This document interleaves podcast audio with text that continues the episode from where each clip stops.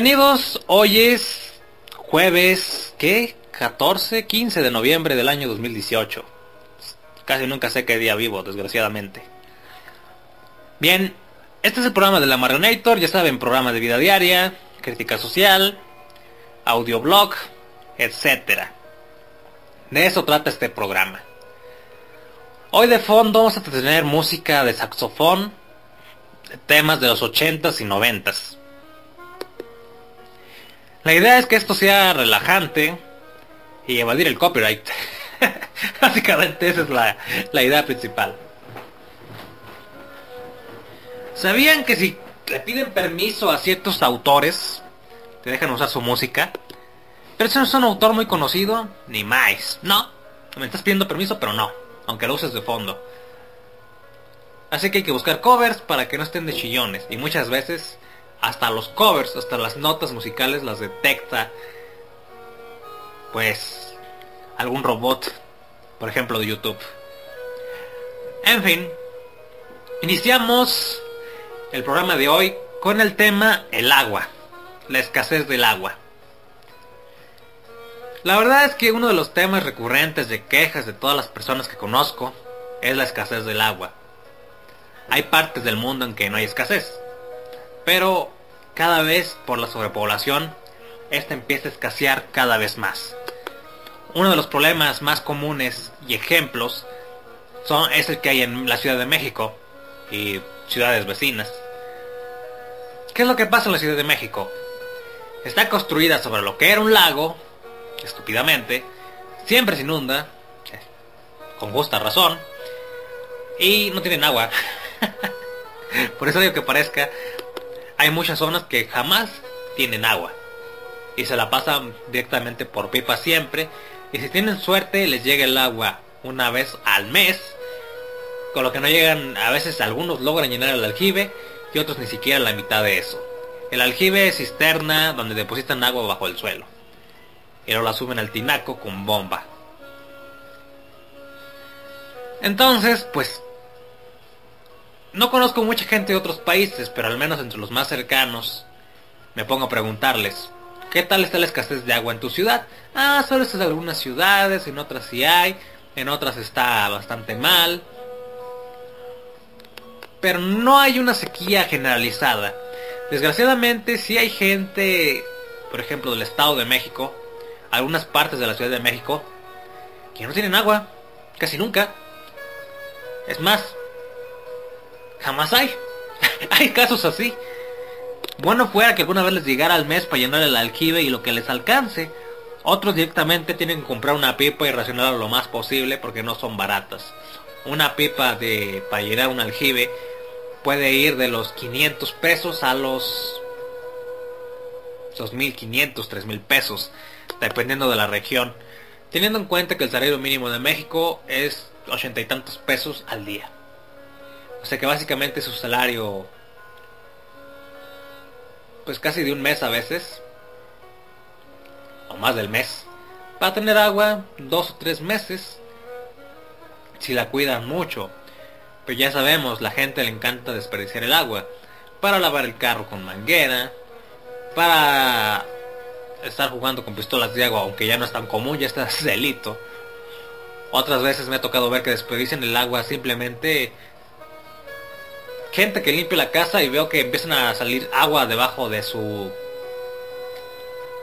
digamos que desde el portón de su casa empiezan a salir unas cantidades de agua tremendas.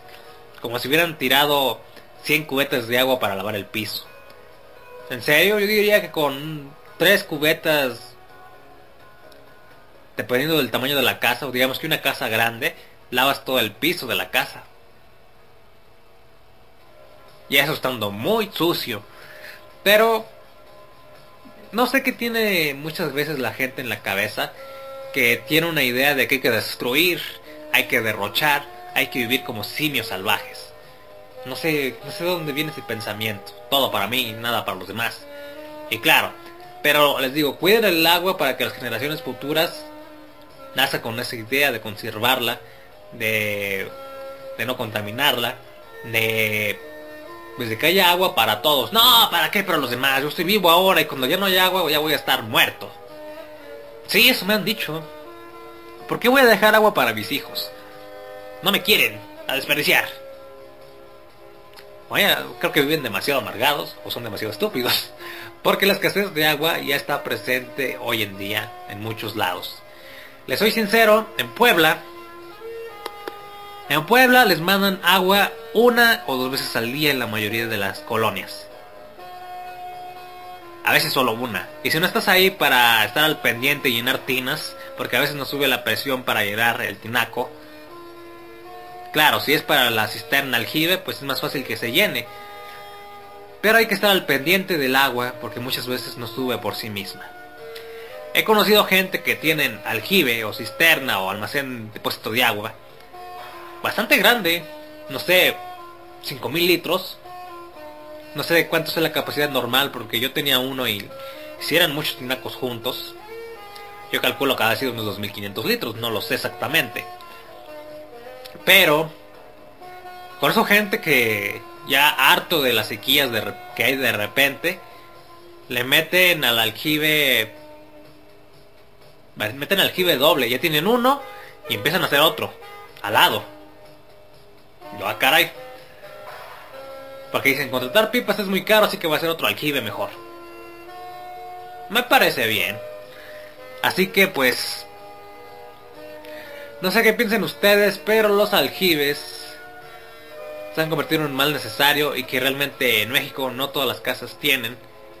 ¿Y por qué digo que es un mal? Porque a veces se cuartúan, pueden causar daños a, digamos que a la estructura de la casa si están mal hechos. Por lo general no debería haber problema. Pero a la gente no le dejan más remedio. Bueno, si voy a contratar una pipa que por cobra por venir, de periodo lleno dos aljibes o un aljibe gigante y que también me llenen los tinacos o tinaco. ¿Cuál es mi experiencia? Aquí donde vivo, extrañamente, rara vez escasea el agua. ¿Por qué todavía hay agua por aquí? Me me he puesto a pensar. Básicamente por dos o tres motivos. Una, hay un río no muy lejos. Otra, hay lagos también no muy lejos. Y obviamente los depósitos de agua subterráneos aún deben estar bastante llenitos.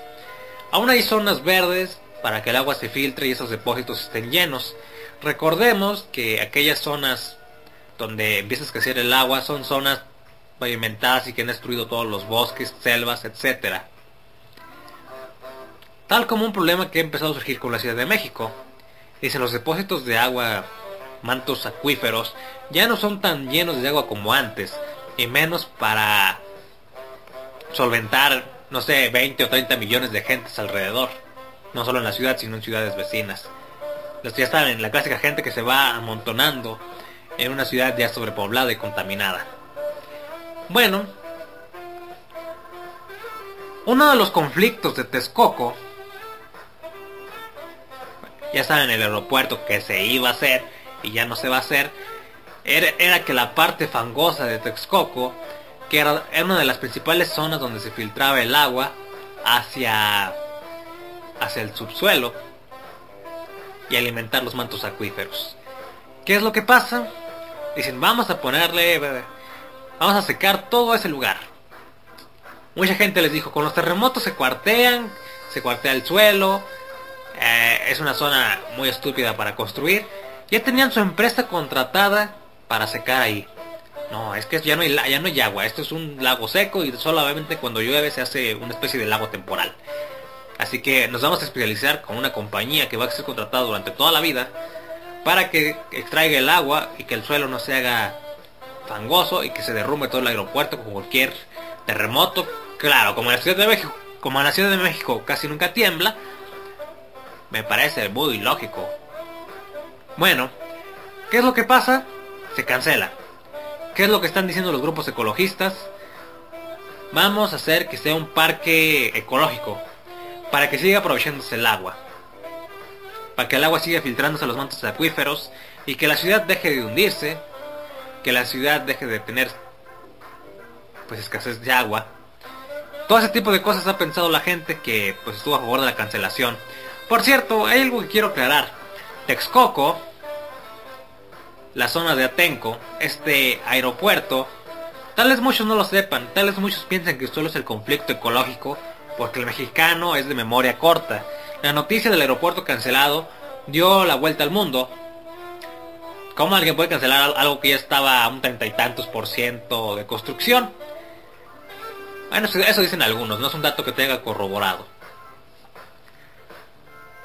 No fue tanto por la ecología, no fue tanto para demostrar músculo, fue porque durante el año 2004 a 2007 por ahí, hubo violencia, sangre, violaciones a derechos humanos en las zonas del aeropuerto de lo que hoy se conoce como Atenco.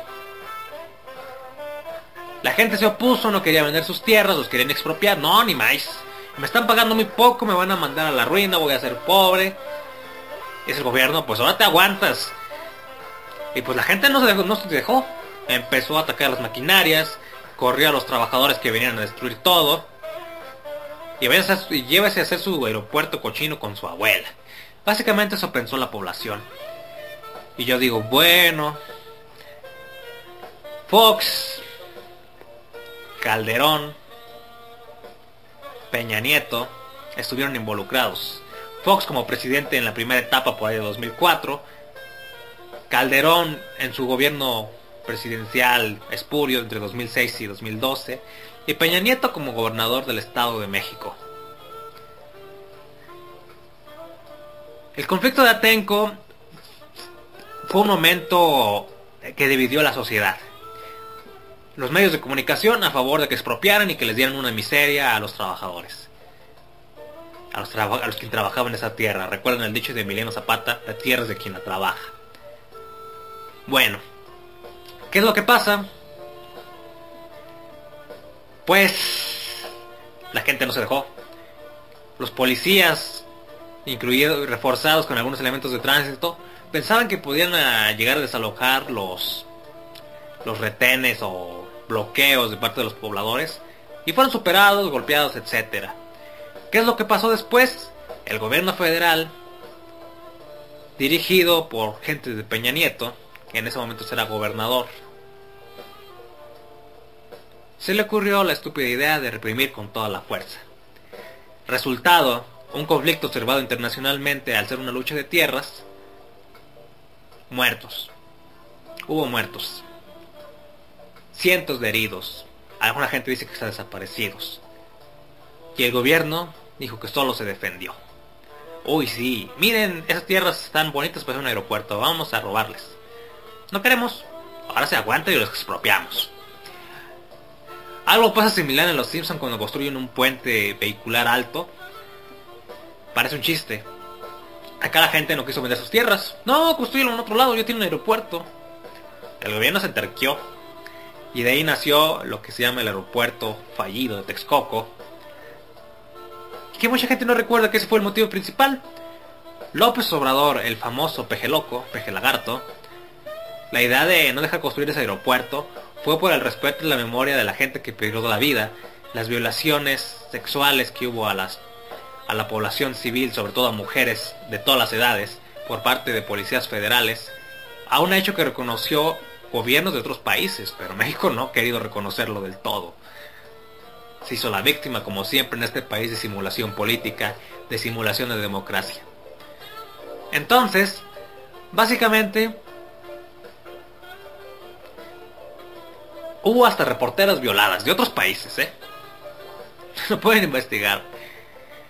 Fue constatado de tal manera que al gobierno no le quedó más que dar marcha atrás y no hacer el mentado aeropuerto en aquellos años, hace más de 10 años. Recientemente, pese a haber extendido el aeropuerto original, no, fíjese que queremos hacer otro aeropuerto para mover la economía. Ah, pero el otro ahí está todavía. Sí, eso es suficiente, lo pueden ampliar. No, no queremos. Queremos hacer otro porque se nos hincha el cutis. Ok. De nada cuenta conflictos, ahora son conflictos ecológicos.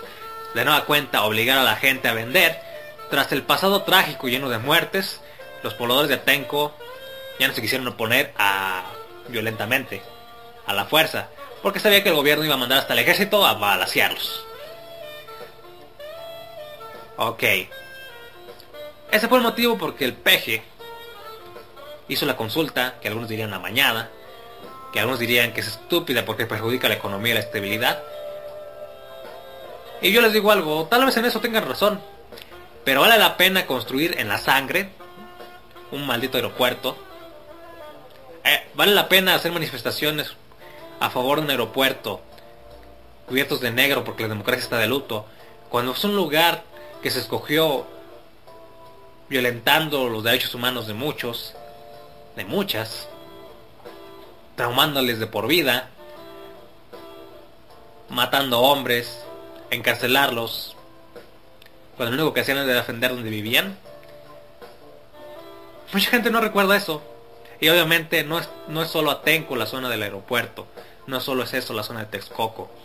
Pero sí les puedo decir que no, no me gustaría que México siempre fuera una nación como los Estados Unidos, que construye progresos supuestamente a base de masacrar indígenas, a base de masacrar pues los indios americanos.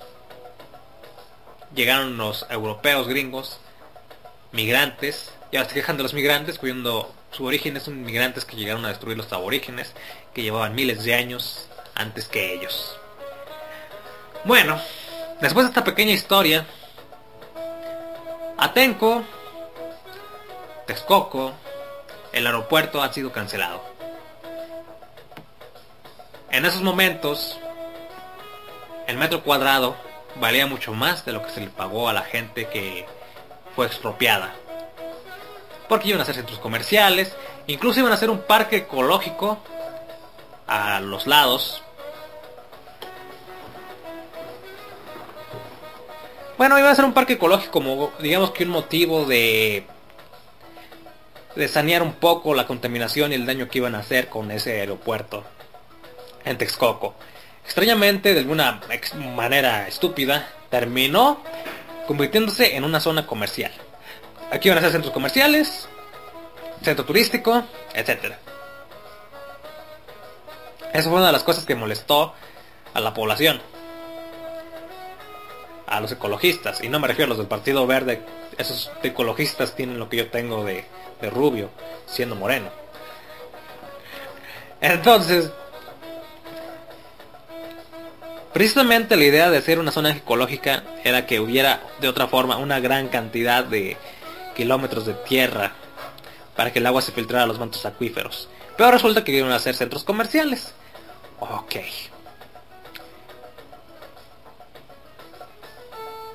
No sé si la consulta realmente fue de la manera mejor hecha.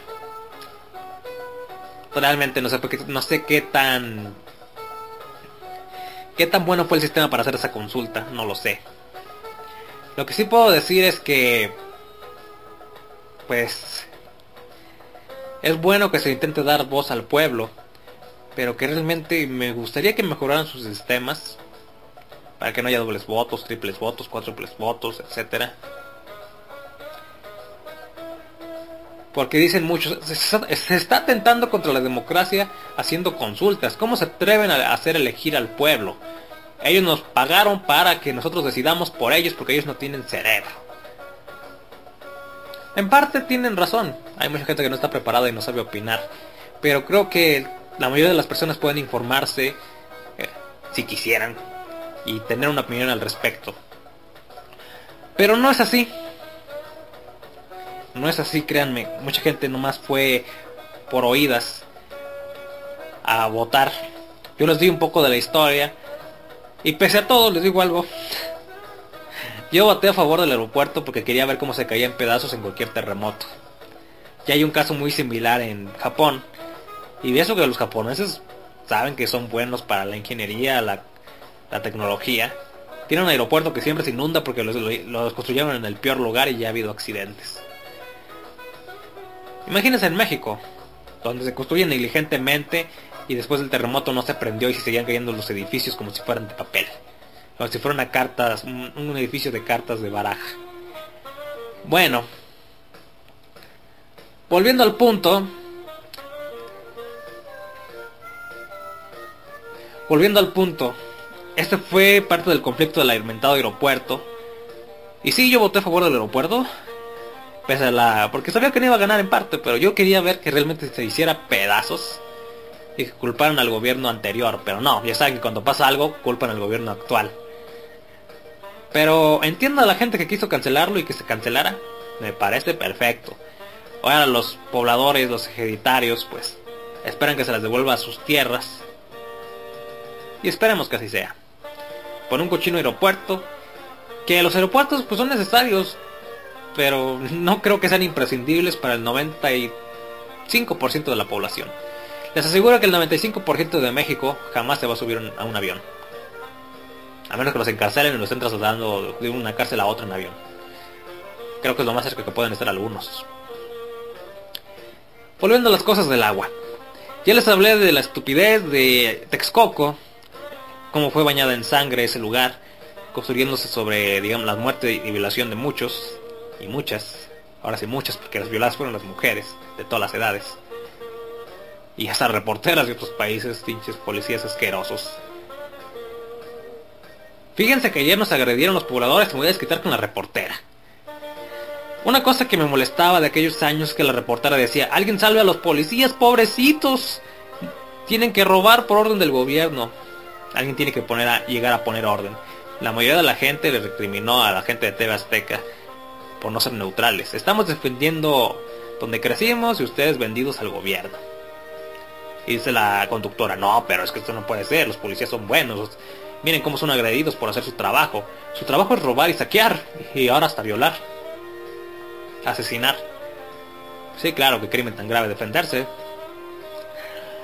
Pero bueno, terminamos con el conflicto de Texcoco y que iba a dejar a la Ciudad de México sin agua, como muchos dicen, por no tener un, una estructura que realmente dejara pasar este...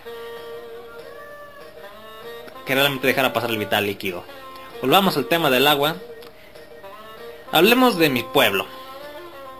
Pueblos que he vivido, Torreón, pueblo asqueroso. Tenía poca agua, es un desierto. Pero había suficiente, digamos que, para sobrevivir. Puebla, pese a ser una zona llena de árboles alrededor, pues resulta que nunca hay agua. ¿Sobrepoblada? Yo pienso que sí. Para lo que hay ahí es una ciudad tan pequeña. Porque es una ciudad enana parece grande porque está sobrepoblada y el tráfico es súper lento. Pero, honestamente, yo creo que la escasez de agua en Puebla es básicamente porque llega gente de todo el país y cada vez destruyen más zonas ecológicas. Recientemente pasó. Donde yo vivo, recuerdo que pues aquí nunca ha faltado el agua, les soy honesto. Cuando falta el agua es que se rompió alguna maldita tubería. Y hasta hace no mucho, si avanzas dos o tres kilómetros, llegas a un río y no sé qué contaminado esté, te llevas unas cubetas en el carro y ya. Una solución tonta, pero gratis. Pero si siguen así, porque les digo, donde yo vivo era una zona ecológica, una reserva como tal, ya la destruyeron. Aquí era una zona donde los pobladores que había, que no eran más de 100 casas, que estaban justo en la carretera que conecta aquí, tenían el papel de cuidar el lugar. El gobierno de hace unos años, por el 2000, no, ya no, ya no tienen ese trabajo. Vamos a llegar a construir más casas. Lo gracioso del caso es que construyen más y más casas y hay zonas que ya están totalmente destruidas, con muchas casas abandonadas casas abandonadas, barrios enteros como colonia satélite, donde fácilmente podrían construir un edificio de, para departamentos y sin necesidad de estar destruyendo todo lo que encuentren. En fin, yo he firmado muchas peticiones al respecto de que no destruyeran la zona, que que dejaran al menos una parte. Les valió un comino, destruyeron todo. Parece que su misión era destruir cada árbol que hubiera. Y luego se quejaban, no, es que hay muchos pumas. No sé qué felino grande había, pero aquí hay un felino grande, que todos decían que eran pumas. Y nos dan miedo, así que hay que destruir todos los árboles. Y matar a los pumas. Sí, muy lógico. Nosotros llegamos a destruir una zona protegida. y me incluyo porque... Pues porque simplemente vivo cerca. Algo de responsabilidad puedo tener simplemente por existir, por así decirlo. De vez en cuando hay gatos monteses, los mapaches se extinguieron, los lobos se extinguieron, los zorros, pues dicen que todavía hay, pero en las zonas más alejadas de aquí. La gente tenía la mala costumbre de comerse los mapaches. Ah, mira, mapaches, están gordos. Asarlos. Ah, sabe apoyo. Lo clásico. Y se extinguieron los mapaches aquí. Bueno. Son muchos casos tristes los que me ha tocado ver. Digamos que en tantos años he visto como una zona protegida ahora solo tiene casas y casas abandonadas incluso. Tanta destrucción para que nadie las habite. Me parece absurdo. Y lo extraño del caso es que van a seguir haciendo más. Y lo peor de todo es que las casas no tienen árboles. Y la gente cuando llega y a los que pocos que tienen árboles los empiezan a tumbar. ¿Por qué les gusta vivir en un ambiente de muerte? Eso sí, aquí hay parques grandes como el Parque de la Presa San José, Parque Tancamanga 1 y 2, y no se les ocurre nada mejor que, que irse ahí a acampar, a hacer camping, mejor dicho. Mejor dicho de picnic, porque el parque cierra en la noche. Van a hacer picnic, a dejar un basurero y destruir una de las pocas zonas ecológicas del, del estado. Qué triste, ¿no creen? Por ahí en YouTube voy a subir un poco de un aviario, como se les diga, donde hay muchas aves. Animales también de todo tipo. Qué triste que anden deambulando ahí. Porque muchos de esos animales, no todos, muchas de esas aves, se podían ver aquí cerca. Y ahora solo se pueden ver algunas en las afueras de los parques, en una cantidad escasa. En fin, Yo me pregunto, ¿en sus ciudades escasea el agua? Preguntando a gente que vive en otros países, a personas que viven en Vancouver, me dicen que no escasea el agua como tal. Está algo limitada, pero no escasea. La gente sabe ser responsable con ella. De vez en cuando, cuando falta el agua, es que se congeló alguna tubería, pese a que es una ciudad relativamente cálida para estar en Canadá, o simplemente un fallo. Algo muy similar aquí donde vivo cuando falla el agua es que algún idiota rompió una tubería haciendo reparaciones. Pero realmente en, esta zona no, no falta el agua. Soy honesto. Si tienes almacenada en lo que en el tubo, pues siempre vas a tener agua. Pero así como están llegando a destruir, yo digo que en unos 5 a 10 años va a haber los mismos problemas de escasez de agua de la capital potosina de San Luis Potosí. Ojalá me equivoque. Ojalá siga habiendo zonas arboladas aquí, con especies protegidas. Como dice que van a ser el Parque Tangamanga 3, espero que sí. En fin. Por cierto, conocí a una persona de... Es un mocoso que se fue a estudiar a Inglaterra o Reino Unido. La verdad no sé cuál de las dos. A lo mejor hasta son lo mismo o pertenecen a la misma al mismo país y son divisiones, no lo sé.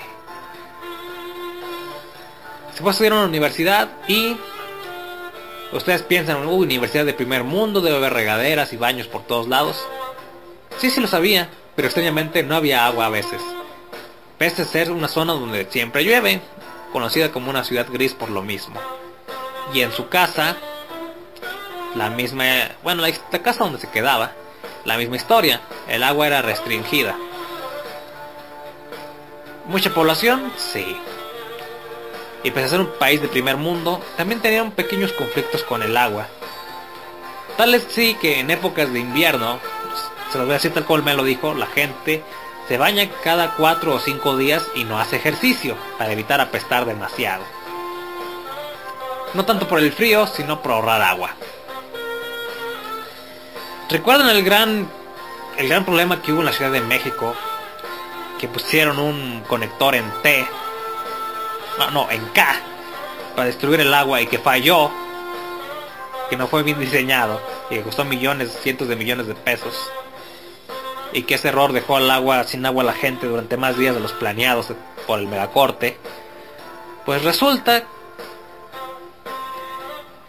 que pues toda la gente se empezó a enfurecer, fue dinero desperdiciado, tuvieron simplemente repararon la tubería y le volvieron a dejar como estaba antes y el conector en cada que iba a mover el agua a la ciudad, pues de nada sirvió. Y mientras tanto, la gente yendo apestosa al trabajo, la gente sin poder hacer ejercicio por temor a oler mal después. Ya saben, el agua es para todo. Bañarse, alimentos, aunque se puede comprar embotellada, más que nada eso es en México. A mí me contaron, por ejemplo, en Inglaterra, Vancouver, es común que la gente no tome agua embotellada, sino que tienen unos altos estándares de, de potabilización. Y la gente directamente del grifo toma agua para cocinar. Uy, aquí hacer eso en México y la comida te sabe horrible. Como a químicos, a cloro, a jabón y a cianuro, como en cierto programa que comenté. Pero así, eso me ha comentado gente de Vancouver, gente gente, de alguien que estuvo en Inglaterra un rato. Me faltó preguntarle a alguien que conozco en Los Ángeles si hacen lo mismo. Es suponer que sí, porque en las películas gringas muchas veces veo que toman agua directo de la llave y se la toman. Vaya. Con tanta planta nuclear que hay por el país yo lo pensaría. Pero si ellos creen que está limpia, pues adelante. En México tomar agua del grifo es básicamente que te da una tifoidea o cáncer. Pero ya saben que todo causa cáncer. Bueno. Este fue un pequeño programa hablando de Atenco, Texcoco, la escasez del agua. Y yo lo vuelvo a decir, ya sabemos que el gobierno es estúpido y que pese a estar ya existir el asfalto que deja pasar el agua, no lo quieren usar porque es más caro.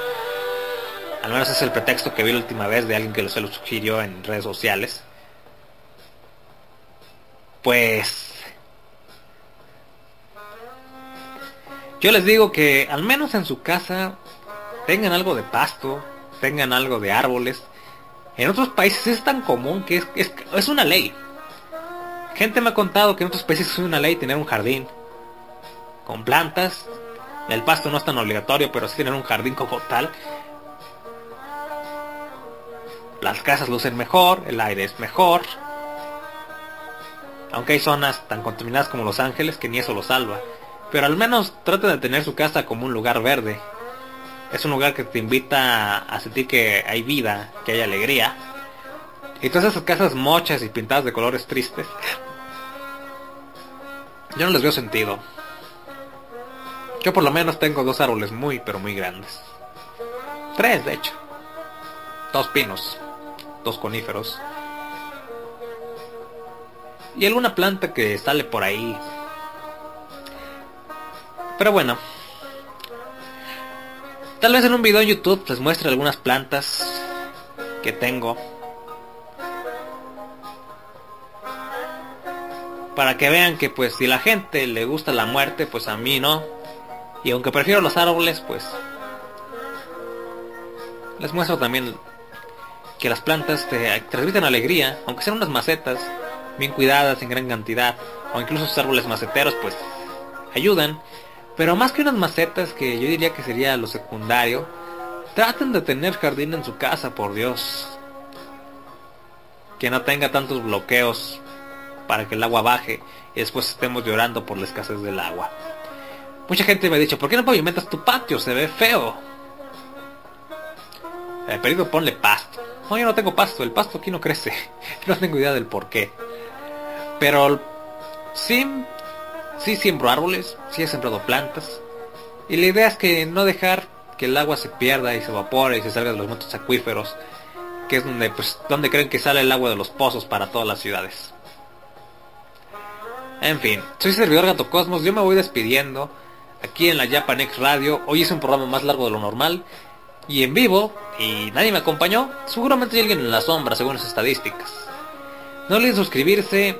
Un saludo a Roberto, a Lagunero Manuel, un saludo a a ver el Tecniquito, a Yukisoto, Yukisoto, espero que te recuperes.